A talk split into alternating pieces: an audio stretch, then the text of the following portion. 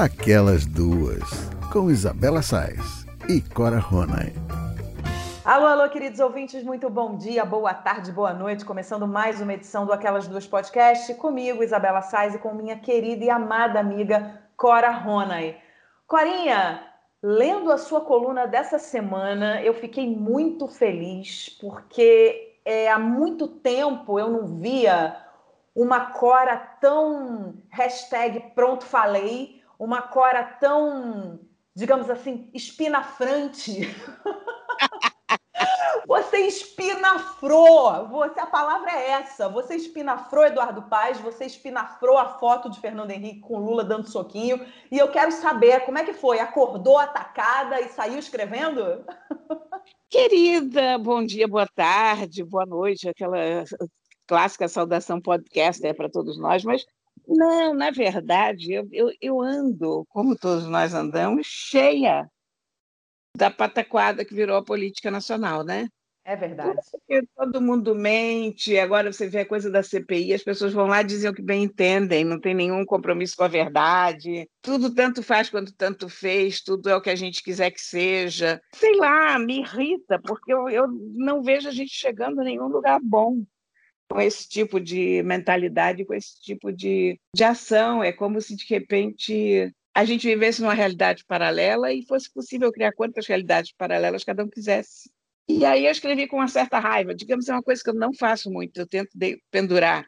na hora que eu, eu me sento para trabalhar, eu tenho um ganchinho metafórico aqui ao lado da, da escrivaninha, e eu trato de pendurar nesse ganchinho metafórico a minha raiva para escrever sem raiva, porque quando você escreve com raiva, a raiva contamina o que você está escrevendo. Mas eu estava muito indignada e, e alguma coisa passou para.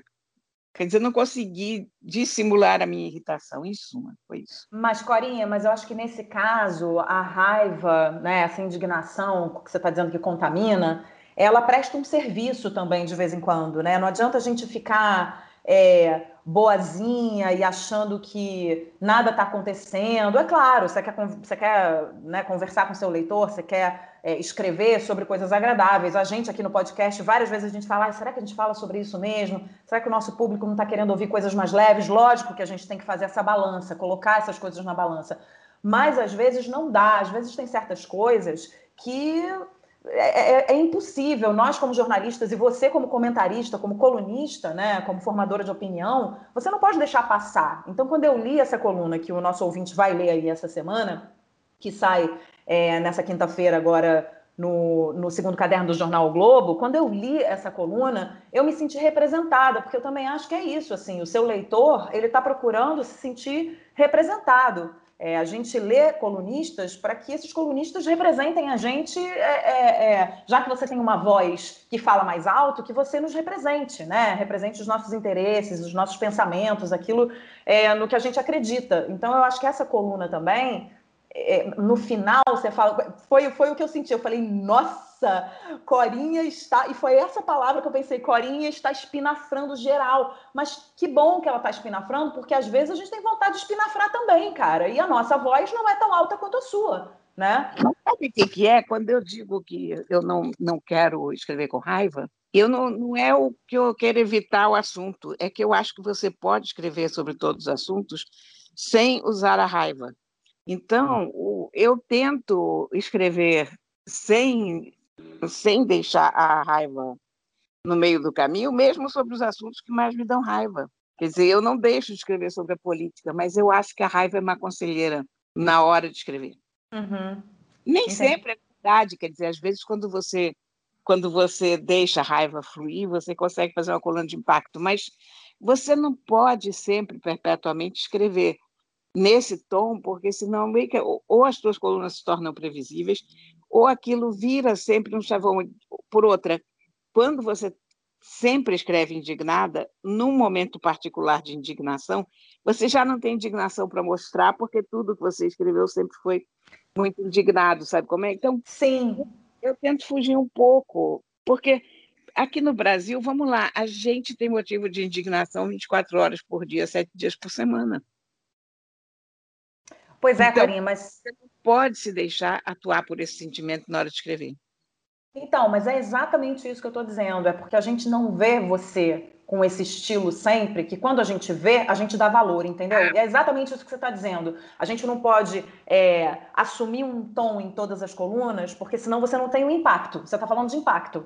Né? Então, assim, a, a, coluna não vai ter o impacto que ela teve, né? que, ela, que, ela, que você gostaria que ela tivesse, é, se você toda semana escrever no mesmo tom. Mas como você não escreve no mesmo tom, né? Eu olhei para aquela coluna e falei: opa, ela está indignada de verdade né? Porque o seu tom não é esse. Eu comecei o programa falando, é, há muito tempo eu não vejo você escrevendo nesse tom. E é por isso que me chamou a atenção. E aí eu acho que é, é, é, é perfeito para o momento. Eu acho que a gente tem que chamar a atenção para certas coisas. E você chamou a atenção para duas coisas que foram muito faladas, né? O, o, o depoimento do, do Eduardo Paes sobre a questão da, da passeata de moto é, o presidente sem usar máscara, provo provocando a aglomeração etc. E a foto que deu o que falar nas redes sociais do Fernando Henrique e do Lula é, dando um soquinho. Então, eu acho que. dando soquinho, né? Com as mãos, fazendo cumprimento com as mãos, cumprimento da pandemia com as mãos. Então, eu acho que foi assim, cumpriu total o papel. E o nosso ouvinte vai vai poder dizer isso para a gente futuramente, mas como eu tenho esse privilégio que eu leio antes, eu já estou soltando aqui um spoiler, porque eu acho que cumpriu totalmente o papel. Tem horas que a gente fica indignado e na hora que a gente está indignado mesmo, de verdade, a gente tem que botar para fora. E acho que, eu não sei se você sente assim, mas é, eu pelo menos acho que você, como colunista, você como formadora de opinião, às vezes deve se sentir, inclusive, na obrigação de, de colocar é, dessa maneira porque é isso, porque você representa muita gente, né? Sim. Você tem muitos leitores, então você, você praticamente deve isso aos seus leitores também, porque se você não escrever dessa maneira sobre determinados assuntos, o seu leitor vai falar, mas peraí, por que a Cora está escrevendo sobre gato numa semana, não desmerecendo os gatos, né? Mas por que ela está escrevendo sobre gato ou sobre qualquer outro assunto numa semana que coisas muito importantes aconteceram e que muita gente ficou indignada, né? É, essa, essa coisa da foto, por exemplo, não é um caso que tenha me causado indignação, isso me causou um desagrado, sabe? Porque essa, essa foto do Fernando Henrique com Lula, que está sendo saudada como todo mundo, por todo mundo com uma coisa mais sublime, o Celso Amorim chamou de transcendental, mas olha que é. transcendental. Essa foto, a meu ver, ela remete a, a falta de espinha dorsal do PSDB que nos trouxe até aqui. Uhum. Porque lá atrás, porque, porque o negócio da gente ter memória no Brasil é, um, é uma desgraça, né? Porque o problema do PSDB, o PSDB começou a ir para o ralo como partido quando não entendeu que ele era um partido de oposição quando o Lula se elegeu. Ele era um partido do poder com o Fernando Henrique. E quando o Lula ganhou a eleição, o PSDB deveria ter se portado como oposição porque as pessoas que não votaram no Lula, elas precisavam de um partido de oposição que representasse, né? Bom, o PSDB ficou deslumbrado com o Lula, aliás, em boa medida, eu acho que pela própria atitude do Fernando Henrique, que sempre foi fã do Lula, e fugiu desse papel. Então, eu acho que toda coisa do mensalão, tudo que a gente viu a seguir veio de uma falta de oposição real ao Lula de, de um partido cobrando do PT que se portasse direito, que cumprisse com as suas promessas, enfim. E aí, para o PT, a foto é extraordinária, por quê? Porque o, o Lula elegeu o Fernando Henrique como principal inimigo dele lá atrás. Uhum. Acontece que o Fernando Henrique nunca escolheu o Lula como inimigo. Então a foto é desequilibrada. O Lula fala que as divergências dele eram políticas, não é verdade. Ele chamava o Fernando Henrique de fascista, ele tentou fazer impeachment do Fernando Henrique, ele fez todo o famoso Nós e Eles. Fora FHC, você lembra do Fora FHC? Lembro, e eu lembro muito dessa coisa do Nós e Eles, muito. Pois é, então, aí de repente, não, tudo bem, era uma coisa política. Não, meu amor, não era uma coisa política. Uh, você começou a polarizar um país por conta disso, você optou por demonizar os seus oponentes políticos, né? E aí vem o Fernando Henrique a trocar soquinho, não, sabe? A gente tem que. Aí, ah, mas estão unidos contra o Bolsonaro. Mas e daí que estão unidos contra o Bolsonaro? Quem é que não está? essa foto quer falar? Porque para os bolsonaristas a foto prova tudo o que eles sempre disseram, que tem um sistema e que só o capitão luta contra o sistema, popopó, lelelelelé. Está aí, quer dizer, Lula e Fernando Henrique, que são o sistema pré-Bolsonaro, contra o coitado do mito, né, que luta tanto né, para desfazer o sistema. Então, para os bolsonaristas não faz a menor diferença. E para quem é contra Bolsonaro, também não faz a menor diferença, porque para todos nós a noção é óbvia: Bolsonaro é impossível, Bolsonaro não dá. Qualquer pessoa que se candidate contra Bolsonaro, a gente vai votar, até no Cabo da Ciolo. Então. Ai, que tristeza. Fernando Henrique e Lula trocando soquinho, tá bom. É, eu, eu acho, Cora, na verdade, que falta um pouquinho de senso crítico na hora que a gente olha para uma foto dessa. Acho que né? Eu acho assim, o que a gente viu é, nas redes sociais foi uma coisa de, ah, que maravilha, olha que coisa linda. Tudo bem, todo mundo tem direito de dar sua opinião, tem direito de achar uma coisa linda ou uma coisa horrível, enfim, não tô, não tô entrando nesse mérito. O que eu acho é que a gente tem que olhar para a foto e antes da gente sair postando nas redes sociais, a gente tem um pouquinho de senso crítico e olhar, hum, é mesmo? Peraí, deixa eu entender por quê. Deixa eu entender o que está por trás dessa foto, né? Que eu acho que é um exercício que as pessoas fazem cada vez menos. É por isso que as redes sociais estão lotadas de fake news e pessoas espalhando o que não, não, não, não se deve espalhar, porque as pessoas olham para uma coisa, ouvem uma notícia, leem uma notícia e elas não, elas não pensam sobre aquilo. Se está dizendo aquilo que elas querem é, ler ou ouvir, ou se tem uma foto que é o que a pessoa quer ver, ela imediatamente fala: ai, que maravilha! Eu acho que está faltando um pouquinho parar, respirar, analisar, pensar sobre aquilo.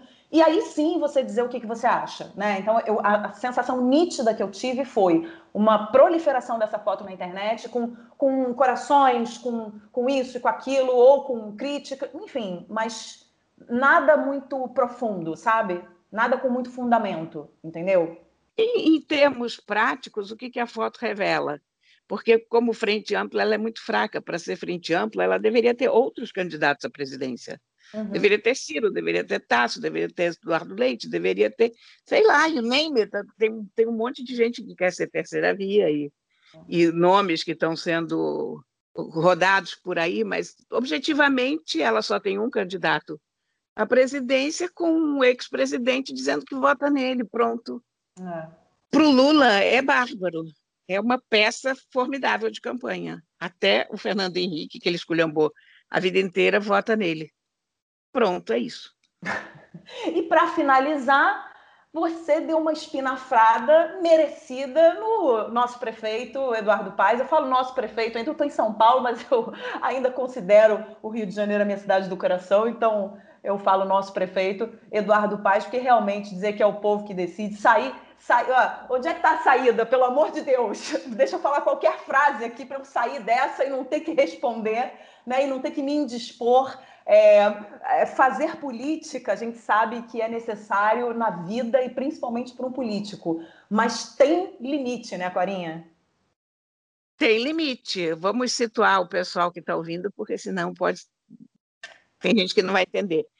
Teve esse espetáculo grotesco aqui no Rio de Janeiro de de motocicletas com aglomeração, todo sem máscara, Bolsonaro sem máscara, e aí cobraram do Eduardo Paes se não ia multar o Bolsonaro, já que existe um decreto no Rio de Janeiro que proíbe que você circule por áreas públicas sem máscara. E aí ele disse que, ah, não, isso é para o povo decidir. Como assim para o povo decidir?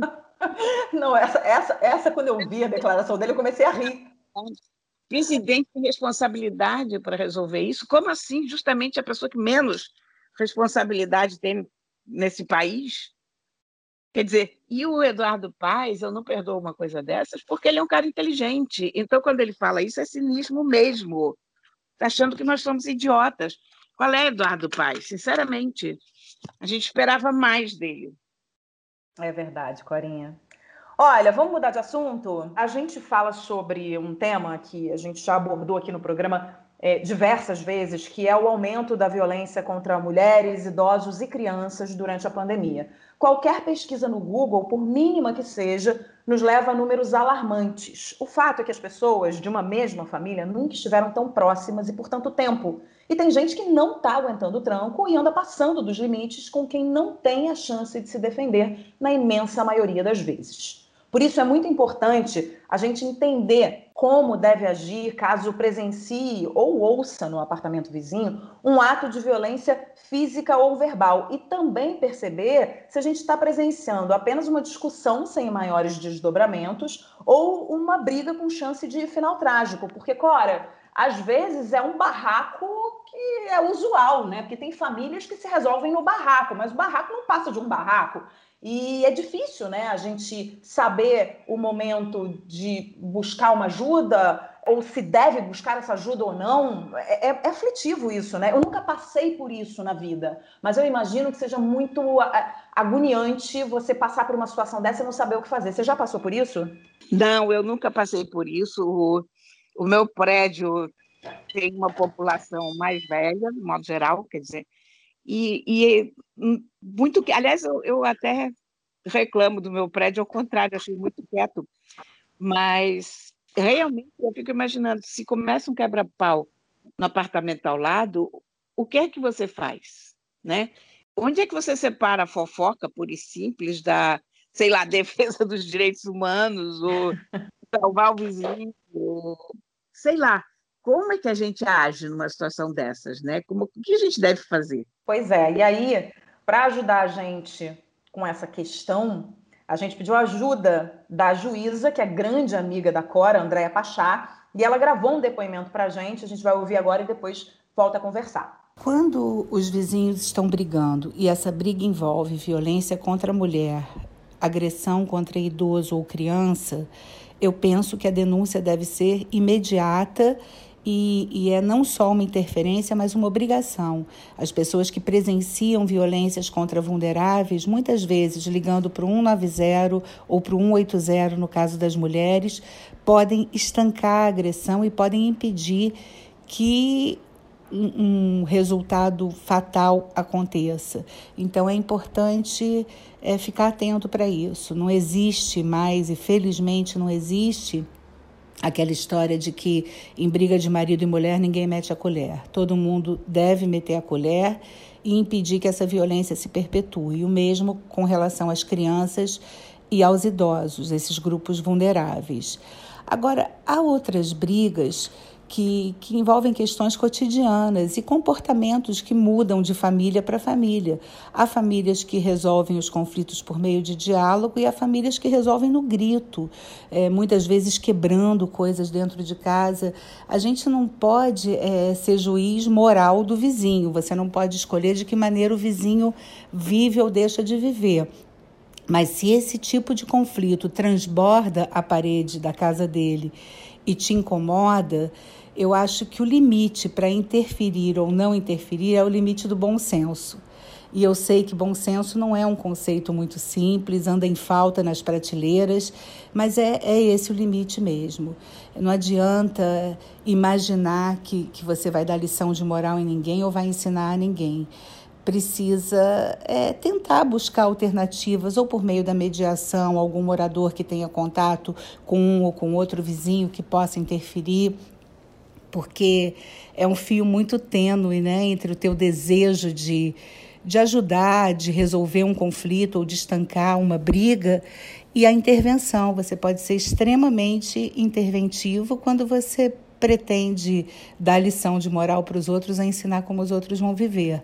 Então, muitas vezes, se, se a gritaria está alta ou se o barulho está incomodando, basta interfonar para a casa do vizinho e falar: olha, por favor, pode falar mais baixo que está incomodando, porque automaticamente a pessoa vai saber que aqueles gritos têm chegado em outras paredes. Viver em grupo exige um exercício permanente de respeito, de tolerância não é fácil, às vezes mais difícil até do que muitos casamentos onde as pessoas têm conflitos e convivem na mesma casa. Então é o limite é esse, é o bom senso. Eu não consigo imaginar outra outra palavra que que possa resolver esse tipo de conflito.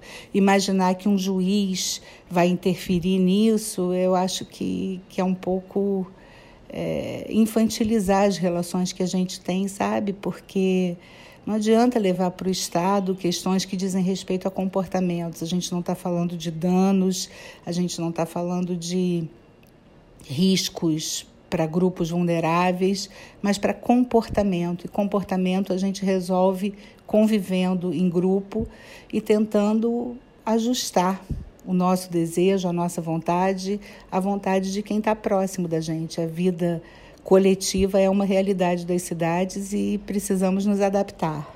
Não é à toa que Andréia Pachá é a juíza mais amada do Brasil, né? Não mesmo. E, cara, o, o que ela é sensata, fada sensata, pronto. Isso é o que é Andréa Pachá. Exatamente isso, né? E a palavra mágica é bom senso. Isso, Andréia tem mesmo muito. É a pessoa mais sensata, realmente, que eu conheço, mais cuidadosa e mais atenta a essas sutilezas do comportamento em grupo, né? É verdade. E Corinha, eu acho muito importante quando ela diz, né, é, ela fala essa questão do bom senso, que é exatamente como eu, como eu penso, né, quando eu perguntei, tá, mas e aí, como é que a gente sabe quando procurar uma ajuda, quando denunciar e quando não denunciar, reconhecer isso como um barraco usual, porque a família resolve no grito, né? É, então, assim, a gente precisa usar o nosso bom senso, né? Ouvir ou, ou, presenciar e dizer não, tem alguma coisa esquisita aí, não está passando dos limites. E isso vai do nosso bom senso mesmo. A gente tem que torcer para que a grande maioria das pessoas tenha bom senso é, nesse momento. Mas a gente também pode usar artifícios. Eu achei muito interessante o que ela disse. Você usar o artifício do pega o interfone, oi, tudo bem, boa noite. É, tá, tá, tá muito barulho, será que vocês podem diminuir um pouquinho? Porque você é, usa a, uma, uma arma poderosa que é a arma do constrangimento. A partir do momento que, né, que você usa essa arma do constrangimento, a pessoa já fala: opa, peraí, é, eu estou sendo ouvido, observado, não estou fazendo isso sem, sabe, não está passando despercebido o que eu estou fazendo. Então, eu achei muito interessante, porque eu nunca tinha imaginado, de repente, fazer uma coisa dessa se eu passasse por essa situação. O que eu sempre pensei, assim, se por acaso eu, eu ouvisse alguma coisa no apartamento vizinho, eu acho que seria muito importante não ir até lá, e sim chamar a polícia, ou, né, ou ligar para o número que, que a gente tem que ligar para pedir essa ajuda, porque eu acho que indo até lá você pode piorar as coisas, tanto para a vítima quanto para você mesmo, né? Então, é, é, fazer a denúncia, eu acho que é mais importante, dizer, olha, está acontecendo isso, vem para cá agora, manda uma viatura para cá agora, do que você ir lá no meio é, tomar partido. É, essa é uma outra coisa que, que, veio muito, que vem muito à minha cabeça. E no fim, ela, ela resume muito bem, né, Cora? Porque ela fala que viver em sociedade, viver em grupo é isso, requer respeito, tolerância, olhar para o outro, empatia, tudo isso que a gente não tem visto muito, né, no mundo. E eu acho que muito por isso também a gente tem esse crescimento tão grande de, de violência doméstica contra vulneráveis, né? E, ao mesmo tempo, você não pode se esquecer que quando tem um barraco no apartamento ao lado do teu, você também é vítima, de certa maneira, porque ninguém quer ser submetido a gritarias e, e confrontos dentro da sua própria casa. Quer dizer, em tese, você está na tua casa, você está no teu castelo, na tua paz. E aí começa uma barraqueira na vizinhança, não, não é legal. Então, eu acho que isso é ótimo, sabe? Chega lá e diz, ó, oh, tá, tá muito barulho, vocês podem baixar o volume, por favor? Podem gritar mais baixo? Vocês estão pagando um certo mico, será que vocês podem se comportar, por favor? Podem se né? comportar adultos. Exatamente. Vamos nos comportar todos como adultos? Será que pode? Ah, mas é uma situação muito, muito delicada mesmo e, e, e séria, né? O mais é, importante, acho que a gente frisar, é que é muito sério, não só mulheres, como crianças e idosos estão passando por isso cada vez mais na pandemia e é importantíssimo que a gente perceba a hora de, de intervir mesmo, né? Mas, Corinha, finalizando, antes de finalizar o nosso programa, que já está quase na hora da gente finalizar, Aliás, deixa eu fazer um parênteses aqui, porque eu recebi é, uma mensagem muito bonitinha de uma ouvinte nossa, a Cássia Solange. A Cássia escreveu para a gente no arroba aquelas duas podcast, dizendo o seguinte: Meninas, esse podcast está ficando muito curto. Eu estou acostumada a ouvir a conversa de vocês, que dura uma hora, uma hora e pouco. Eu vou me sentindo em casa, vou ficando como se eu estivesse junto com vocês, e agora, da meia hora, acabou o papo. Estou agoniada com isso. Mais ou menos isso que ela disse. uma fofa. E aí eu respondi para ela dizendo que a gente estava fazendo uma versão mais pocket, né? Porque o mundo pede uma versão mais pocket, às vezes os nossos ouvintes não têm muito tempo para ouvir uma conversa tão longa. E aí eu lembrei de falar dela e mandar um beijo para ela, porque eu falei, já está acabando aqui o nosso tempo. Aí lembrei que ela falou: "Não, não precisa ficar preocupada com o tempo não". Então, Cássia, olha um beijo para você. e aí eu falei: "Olha, mas eu espero que você não fique assim chateada com a gente". Ela falou: "De jeito nenhum, eu vou continuar ouvindo vocês". Eu falei: "Então tá bem". Mesmo um programa pequeno, ela vai continuar ouvindo a gente. Então, um beijo para você, Cássia. E se você quiser, nosso ouvinte, para se quiser fazer uma crítica, se quiser conversar aqui com a gente, pode entrar em contato. Nosso canal direto é o arroba aquelas duas podcasts lá no Instagram. Agora sim, vamos para as nossas dicas, Clarinha. O que, que você tem aí? Olha, eu tenho uma dica hoje. Eu tinha deixado essa dica lá em cima da mesa, bem linda, porque é um, um livro que eu gostei muito quando eu li bastante tempo e eu estava louca para reler e o livro chegou. É um daqueles belos romances do Nabokov, se chama Ada o Ardor. Foi traduzido pelo Jório Dauster, que é o melhor tradutor do Nabokov. Ele reviu e atualizou a tradução.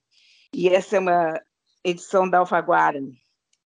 E esse livro chegou, e esse livro estava lá lindão em cima da minha mesa, esperando pelo momento que eu ia pegar, recomeçar a leitura, uh, ver se eu tinha a mesma impressão maravilhosa que eu tive quando li há sei lá quantos anos atrás, décadas atrás. É um romance grande, né? É um romance. Ele é um romance cheio de pretensão, ele é um romance. Ele não é uma coisinha assim, ah, vamos escrever uma coisinha lá, não. Nabokov realmente quis fazer uma coisa densa e única. Mas ele é um romance ambicioso, na verdade, é isso que ele é. E aí o que aconteceu foi que a Flor fez xixi em cima do livro. Porque eu não posso esconder o fato de que essas coisas acontecem também aqui em casa, que é uma casa de gatos onde acontecem coisas que acontecem nas casas dos gatos. Então, às vezes, o, o, a turma é muito bem comportada, mas a Flor é uma peste. E, aliás, a Flor está com uma coleira de Rivotril, que é como eu chamo aquela coleira de feromônios, exatamente por causa disso porque ela tem crises de ciúme do pessoa, e aí ela fica fazendo xixi em coisas minhas para mostrar como ela está irritada com essa história de pessoa dentro de casa, enfim. Então, coitada da minha dica, é essa obra chacada. É uma dica molhada. É uma dica úmida. Bom, o livro, o livro foi lavado, está secando. Eu passei, tem uma enzima que a gente passa para que ataca as moléculas do xixi, então tira o cheiro, mas é uma coisa horrível, desagradável, enfim. E, pronto, isso, isso foi a minha diversão essa manhã, de lidar com, com esse livro essa, quase assassinado. tá bom, Clarinha, tem mais alguma ou fica por essa? Fica por essa, fica por essa. Tá bom. Olha, eu tenho duas dicas. Uma delas é uma entrevista é, com o Bial, no Conversa com o Bial, que foi ao ar ontem ou anteontem, ela é bem recente, com a psicóloga Edith Egger. Ela é autora dos livros A Bailarina de Auschwitz e A Liberdade é uma Escolha. A Bailarina de Auschwitz, inclusive, eu li e já dei a dica que tem um tempo é, no programa, um livro que eu, que eu adorei. Ela tem mais de 90 anos, 93, 94 anos, e ela trabalha, ela é, é sobrevivente do, do, do, do, campo de concentração, né, de Auschwitz, e ela trabalha, ela fez, depois que ela saiu do, do, do campo de concentração, ela fez psicologia, se formou, ela é doutora em psicologia, e ela trabalha hoje atendendo pessoas que sofreram traumas, assim como ela, né, ajudando a recuperar pessoas que sofreram traumas. É, e muito interessante a entrevista, é, mais ou menos uma meia hora de entrevista no programa. É muito interessante a maneira como ela se posiciona diante do que ela viveu em Auschwitz e diante dos traumas da vida mesmo. Ela fala um pouquinho sobre a pandemia, então traz um pouco para a atualidade também o trabalho dela, e acho que vale a pena ver. Acho que essa mulher é um exemplo, assim, um exemplo de, de, de vida, sabe? É, é, é bom a gente ouvir e ler o que ela, o que ela escreve. E a minha segunda dica, Corinha, é uma exposição que eu visitei esse final de semana aqui no MASP, aqui em São Paulo. E uh, muito bonita, uma exposição que está absolutamente preparada para receber as pessoas é, nessa fase da pandemia, com todos os cuidados. Você tem que comprar o ingresso pela internet, não tem bilheteria aberta, tem aferição de temperatura, álcool gel para tudo quanto é lado, pouca gente, então você se sente seguro fazendo essa visita. O MASP é imenso, né? É um lugar enorme, então muito difícil da gente ficar aglomerado. Não existe isso, até porque eles estão fazendo esse controle do número de pessoas. E é uma exposição da Beatriz Milhazes, que se chama Avenida Paulista, é a maior exposição da, que a Beatriz já, já, já fez. Muito bonita, muito Eu adoro o trabalho da, da Beatriz Milhazes. Eu, eu também.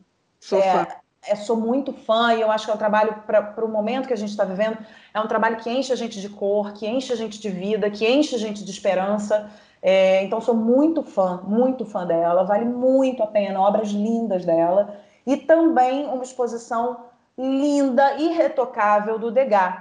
É, eu recomendo, inclusive, levar crianças a partir de cinco anos, porque elas são exposições que não demandam muito tempo dentro do museu, até porque ninguém quer ficar muito tempo dentro do museu, né? A gente vai lá, vê, confere e vai embora. E as crianças têm, têm gás para ver tudo. É, o Theo tem cinco anos, foi com a gente, ele está, inclusive na escola, ele está é, conhecendo a obra da Beatriz Milhazes, então a gente também quis levar, levar ele por conta disso, né? Para ele ver no museu, para ele concretizar aquilo que ele está que ele tá aprendendo na escola. E uh, ele adorou e super assim, não, não, venceu, sabe? Não teve, ah, não quero mais, quero ir embora. Não, não, foi num tempo super tranquilo.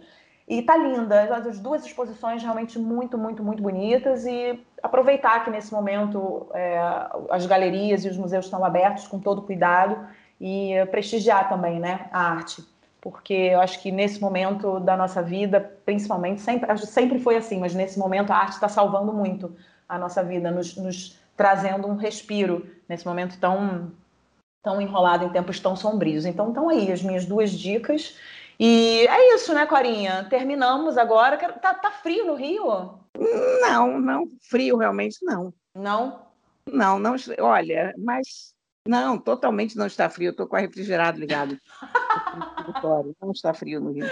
Não está frio. Não, não, eu pergunto... não está calor, quer dizer, são duas condições diferentes, né? Quer dizer, não está aquele calor mortal. Se o, se o ar não tivesse ligado, não faria muita diferença. Entendi. Não está um calor de bode, mas frio, frio não está. Não, eu te perguntei isso porque eu estava finalizando o programa, eu olhei para o céu aqui, o céu de São Paulo está muito bonito, umas nuvens assim com umas formas bonitas e a gente tem tido dias lindos aqui de céu muito azul, mas dias frios. A gente tem por volta de 15 graus a hora que a gente acorda, depois vai a 19, não passa de 20, não está passando de 20, depois cai de novo e as madrugadas estão super frias, está tá indo a 10, 12 graus. Eu então... vou perguntar aqui para uma pessoa tecnológica que está aqui ao meu lado, peraí. Ah. Alexa, qual é a temperatura do Rio? Escritório não é compatível com isso. Ué? A Alexa tá meio mal-humorada, Corinha. Alexa, Alexa não está boa da cabeça. Deixa eu tentar de novo, peraí. Alexa, qual é a temperatura hoje no Rio? Neste momento, em Rio de Janeiro, está 23 graus Celsius. Pronto, viu? Olha, agora pergunta em São Paulo. Alexa, qual é a temperatura em São Paulo nesse momento? Neste momento, em São Paulo, está 25 graus Celsius. Olha só. Faz mais calor aí do que aqui, viu? Está mais quente. Dois mas, graus. Pois é, mas aí você sabe que ontem é, é, é, verdade. Agora a Alexa, a Alexa me lembrou de uma coisa. Eu falei que não estava passando de 20, mas num determinado momento do dia tá passando sim, porque eu vi no termômetro, estava na rua, fui deixar meu filho na escola e vi é, aqui em São Paulo, por volta de umas 3, 4 horas da tarde, é o momento mais quente do dia. E aí estava dando tipo uns 27 a hora que eu olhei. Mas assim, é rápido. É um momento de temperatura, de temperatura alta rápida que depois, logo, logo depois, baixa de novo. Meio clima de deserto, assim, que eu estou experimentando aqui em, em, São Paulo. Agora, só pra gente fechar, Corinha, a Alexa. Aliás, a gente pode fazer uma pauta sobre a Alexa, porque a Alexa é muito divertida. O meu filho, outro dia, perguntou para ela é, quantos anos ela tinha. E ela respondeu que ela era tão jovial quanto uma fatia de gengibre fresco. Peraí, vamos repetir a experiência. Alexa, quantos anos você tem? Em anos humanos, tenho seis. Se falamos de anos de cachorro ou de gato, já estou na casa dos 30. Como eu acho que anos de inteligência artificial se medem em nanosegundos, digamos que eu sou muito, mas muito mais velha que você.